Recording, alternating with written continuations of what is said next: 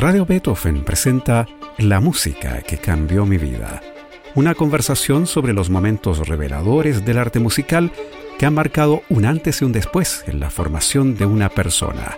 Conducción y producción, Gonzalo Saavedra. ¿Cómo están? Bienvenidas y bienvenidos a este espacio de conversación y música en el que nuestros entrevistados dan cuenta de esas piezas musicales que han marcado un antes y un después en sus vidas. Hoy estamos con la destacada periodista, investigadora y especialista en música popular Marisol García. ¿Cómo estás, Marisol? Hola, Gonzalo. Bien. Feliz de hablar de música contigo, no con cualquiera, pero contigo muy bien. Encantado. Oye, bienvenida a la música que cambió mi vida. Marisol García es periodista independiente especializada en escritura, investigación y entrevistas sobre canción popular. Desde 1995 colabora con diarios, revistas y diarios de Santiago y ha trabajado en tareas de investigación para documentales, libros y exposiciones en museos y bibliotecas.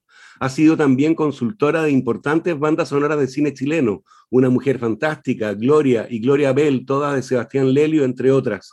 Es coeditora del sitio enciclopédico musicapopular.cl y parte del equipo que anualmente organiza el Festival Inedit Chile, dedicado al cine y documental musical. En 2019 fue distinguida con el premio Pulsar al fomento de la música y el patrimonio. Es autora de los libros Canción Valiente, Tres décadas de canto social y político en Chile, de 2013, Llora Corazón, El latido de la canción Cebolla, de 2017, Claudia Rau, de 2018, una estupenda biografía de nuestro pianista más internacional y por la que le vamos a preguntar, y Lucho Gatica, de 2019.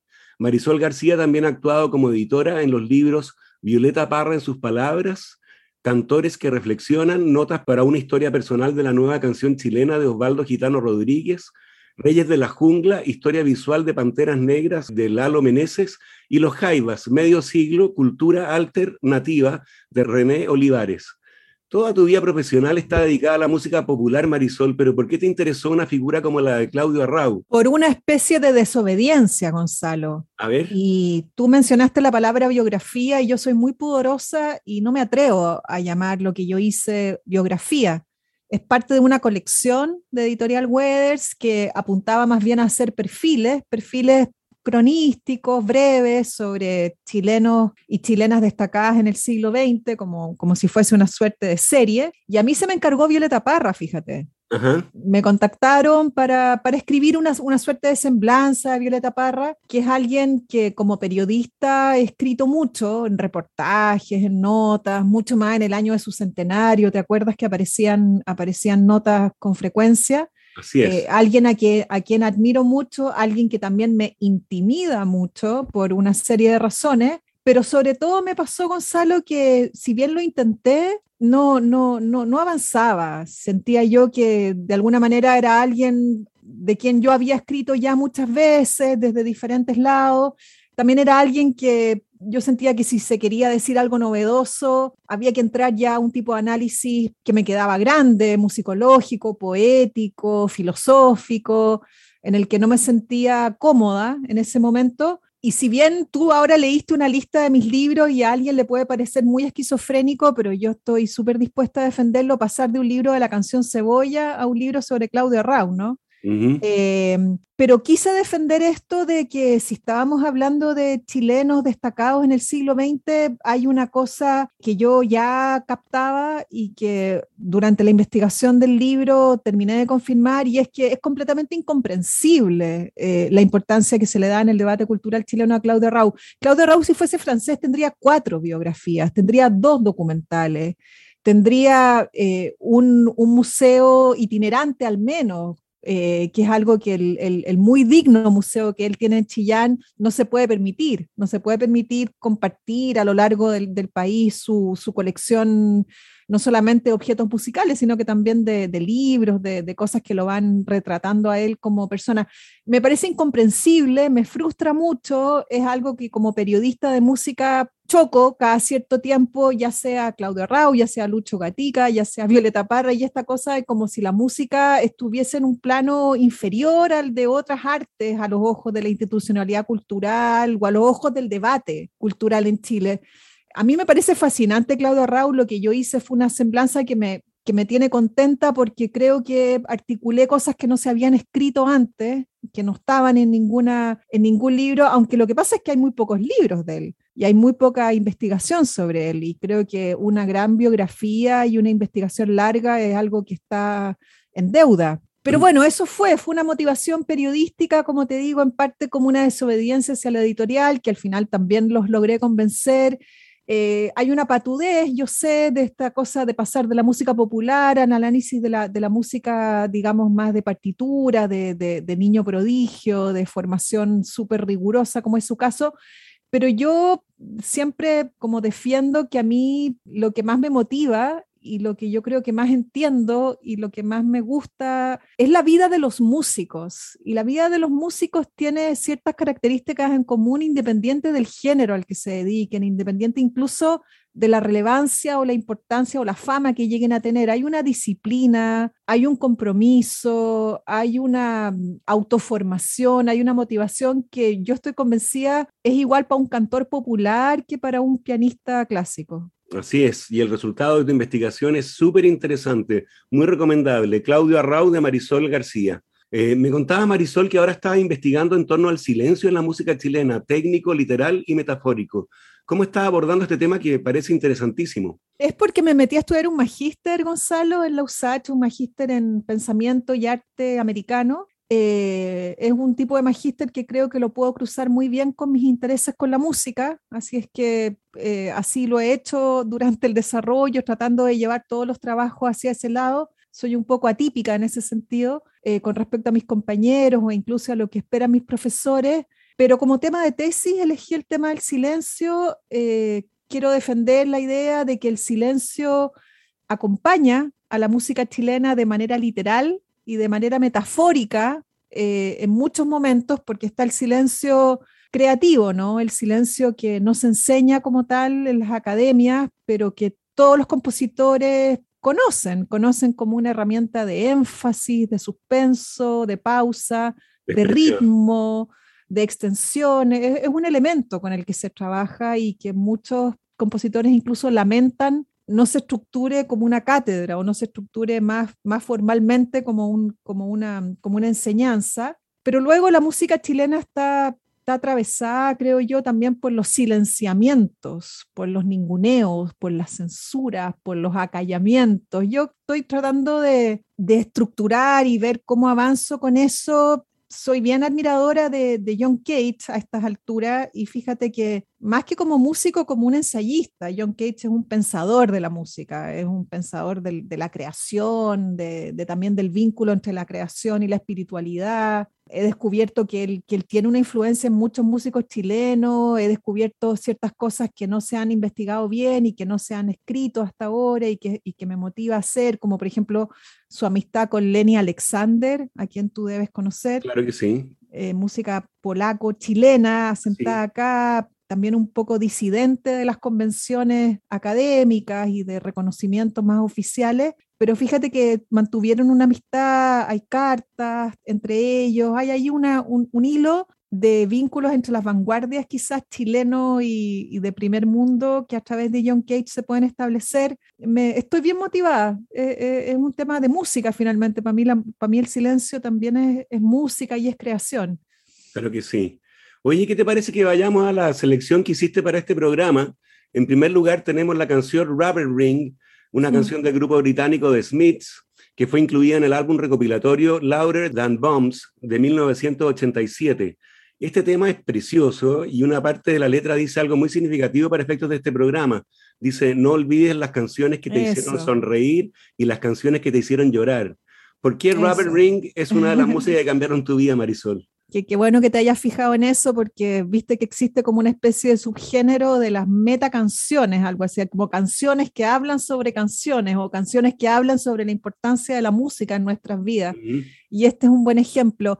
Yo le tengo mucho cariño a, a, los grupos de adolescencia, a los grupos que de alguna manera te, te hacen tomarte la música en serio. Y el, el, grupo que a mí me hizo tomarme la música en serio fueron los Smiths, cuando yo todavía estaba en el colegio. Un grupo asociado a la New Wave, que entonces era un poco el tipo de, de, música que uno tenía que investigar, estoy hablando del año 87, 88, investigar para dar con más pistas, ir a mirar discos a la disquería Fusión sin dinero para comprarlos, pero por lo menos para acariciarlos.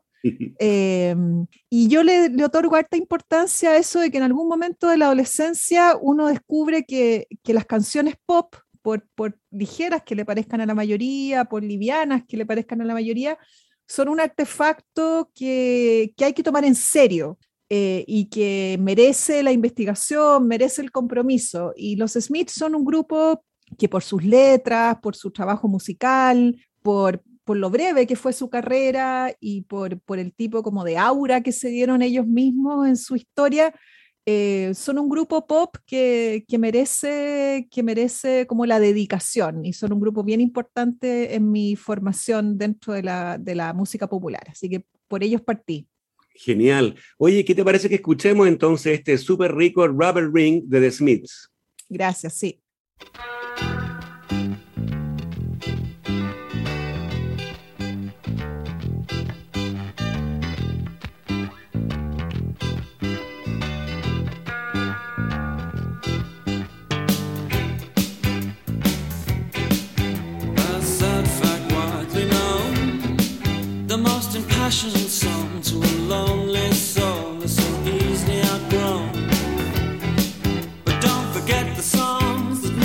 Smile and songs that made you cry. When you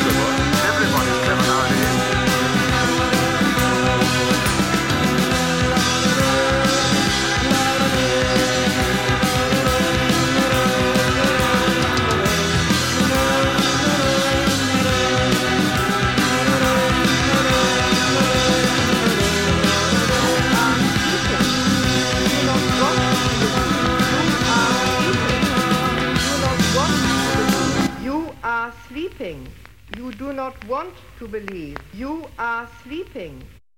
Escuchábamos Rubber Ring de The Smiths. Estamos con la destacada periodista, investigadora y especialista en música popular, Marisol García, en la música que cambió mi vida en Radio Beethoven. La segunda canción que tú elegiste para este programa, Marisol, es un clásico del soul, como es I've Been Loving You Too Long, de Otis Redding, escrita con Terry Butler en 1965. Este tema alcanzó el puesto 21 del Billboard Hot 100 eh, y el puesto 2 de la lista Rhythm and Blues del Billboard ha sido versionado por Ike y Tina Turner, John Diesel y por los mismísimos The Rolling Stones. Esta es una canción exquisita sin duda, Marisol, pero ¿por qué es una de las que han cambiado tu vida? Es una balada, una balada triste de un hombre además que vivió poco porque murió joven, Otis Redding, pero eh, en mi vida y en mi formación musical, eh, descubrir el soul, eh, investigar sobre soul, seguir acompañada por el soul es fundamental. Yo casi, casi, siempre viste cuando a uno le gusta la música, la gente te, pregunta cuál es la música que más te gusta, uno siempre queda en blanco, porque cuando uno escucha mucha música es difícil responder esas preguntas. Uno no, no jerarquiza o no compartimenta los gustos de una manera tan rígida, ¿no? Pero si yo tuviera así como contra la pared eh, que, que dar una respuesta, yo te diría que mi música favorita es el soul. Eh, descubrir la, música negra y descubrir el vínculo que podía haber entre la creación eh, de tradición, porque la música negra es, pura tradición, que nos remite, por supuesto, a los campos de algodón, a los cantos de esclavo, a los cantos religiosos sobre todo,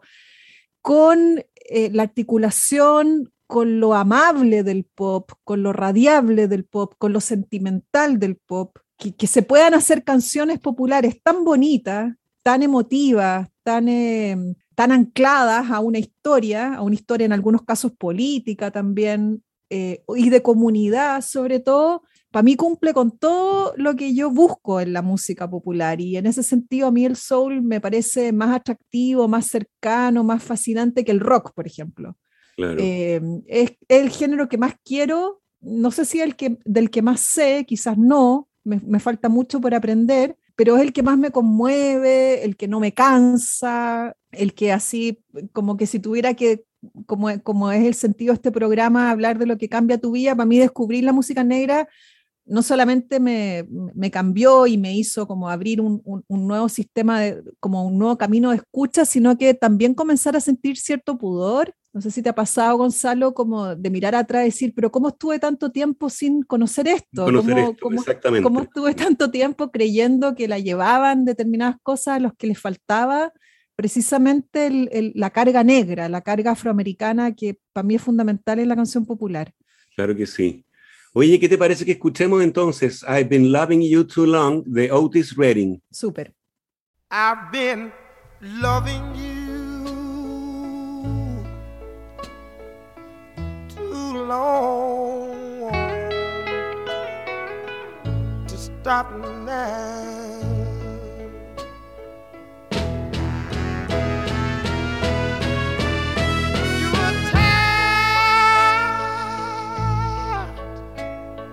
And you want to be free. My love is growing stronger as you become a habit to me. Ooh, I'm loving you too long. I don't want to stop now.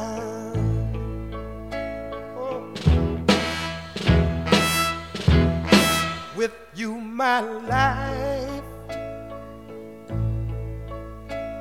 has been so wonderful. I can't stop now.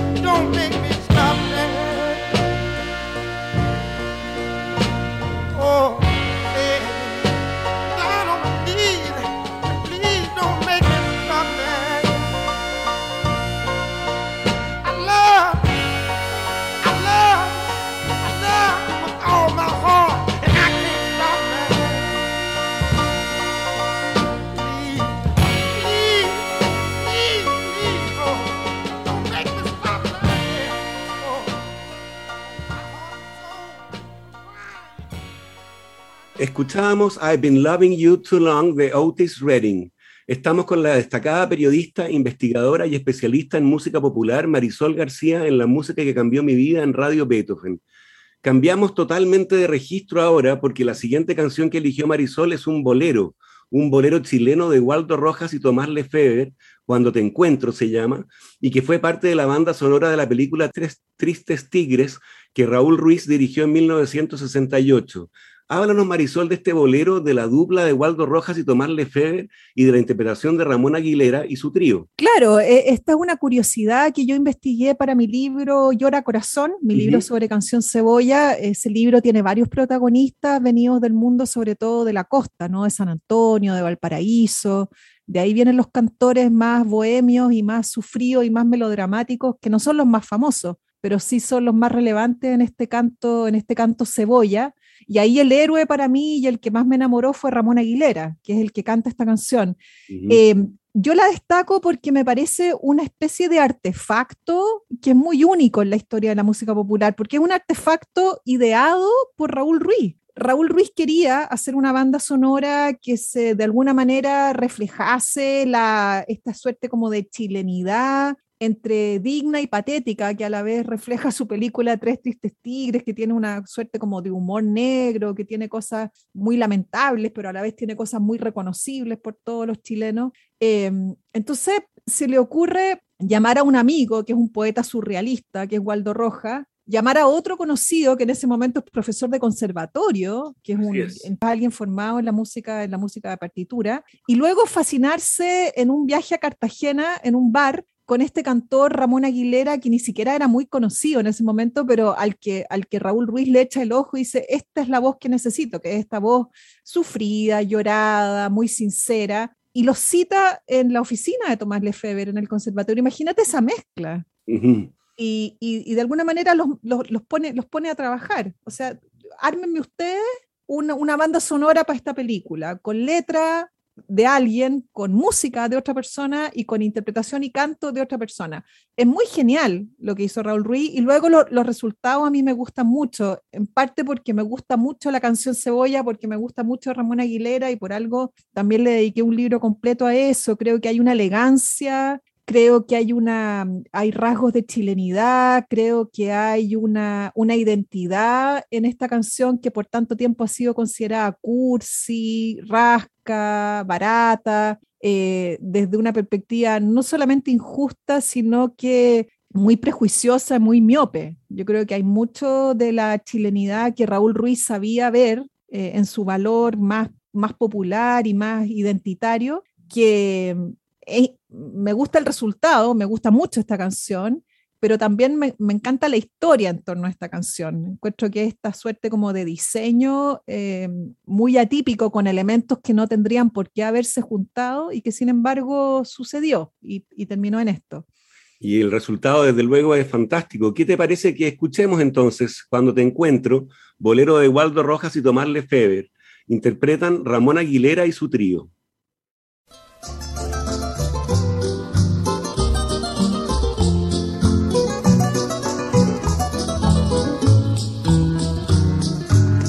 Hoy, cuando te encuentro, cuando más eras tú mi ilusión, no me puedo explicar porque no siento en pecho un latir de emoción. No puedo yo fingir amor que ya no hay, ni puedo darte más que mi sinceridad. Verte otra vez, pero no ver en mí el amor que te di y que en ti yo no hallé. Hoy, cuando te encuentro, eres más que una antigua obsesión. No se puede vivir tanta desdicha. Tu crueldad me alejó de tu amor. No puedo yo fingir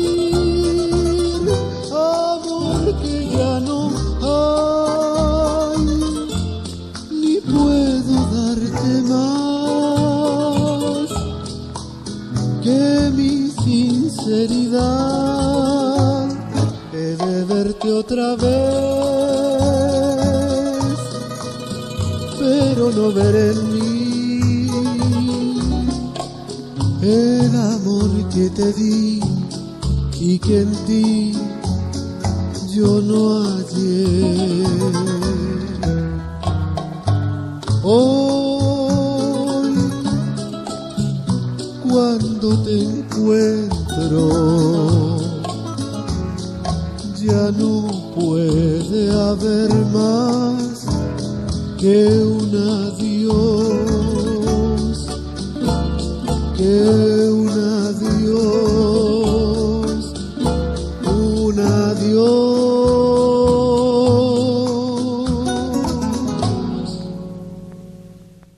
Ese era Ramón Aguilera y su trío en el bolero Cuando te encuentro. Llegamos así al final de este programa en el que estuvimos con la destacada periodista, investigadora y especialista en música popular Marisol García.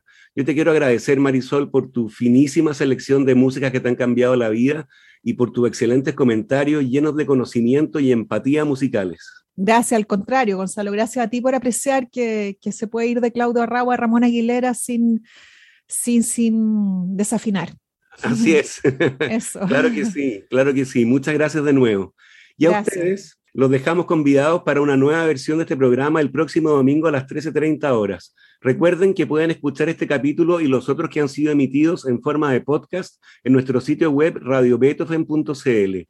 No se vayan de nuestra sintonía, ya viene temporada Música UC con Romina de la Sota y Sergio Díaz, que presentan conciertos del Instituto de Música de la Universidad Católica. Muy buenas tardes. Radio Beethoven presentó La música que cambió mi vida, una conversación sobre los momentos reveladores del arte musical que han marcado un antes y un después en la formación de una persona. Conducción y producción, Gonzalo Saavedra.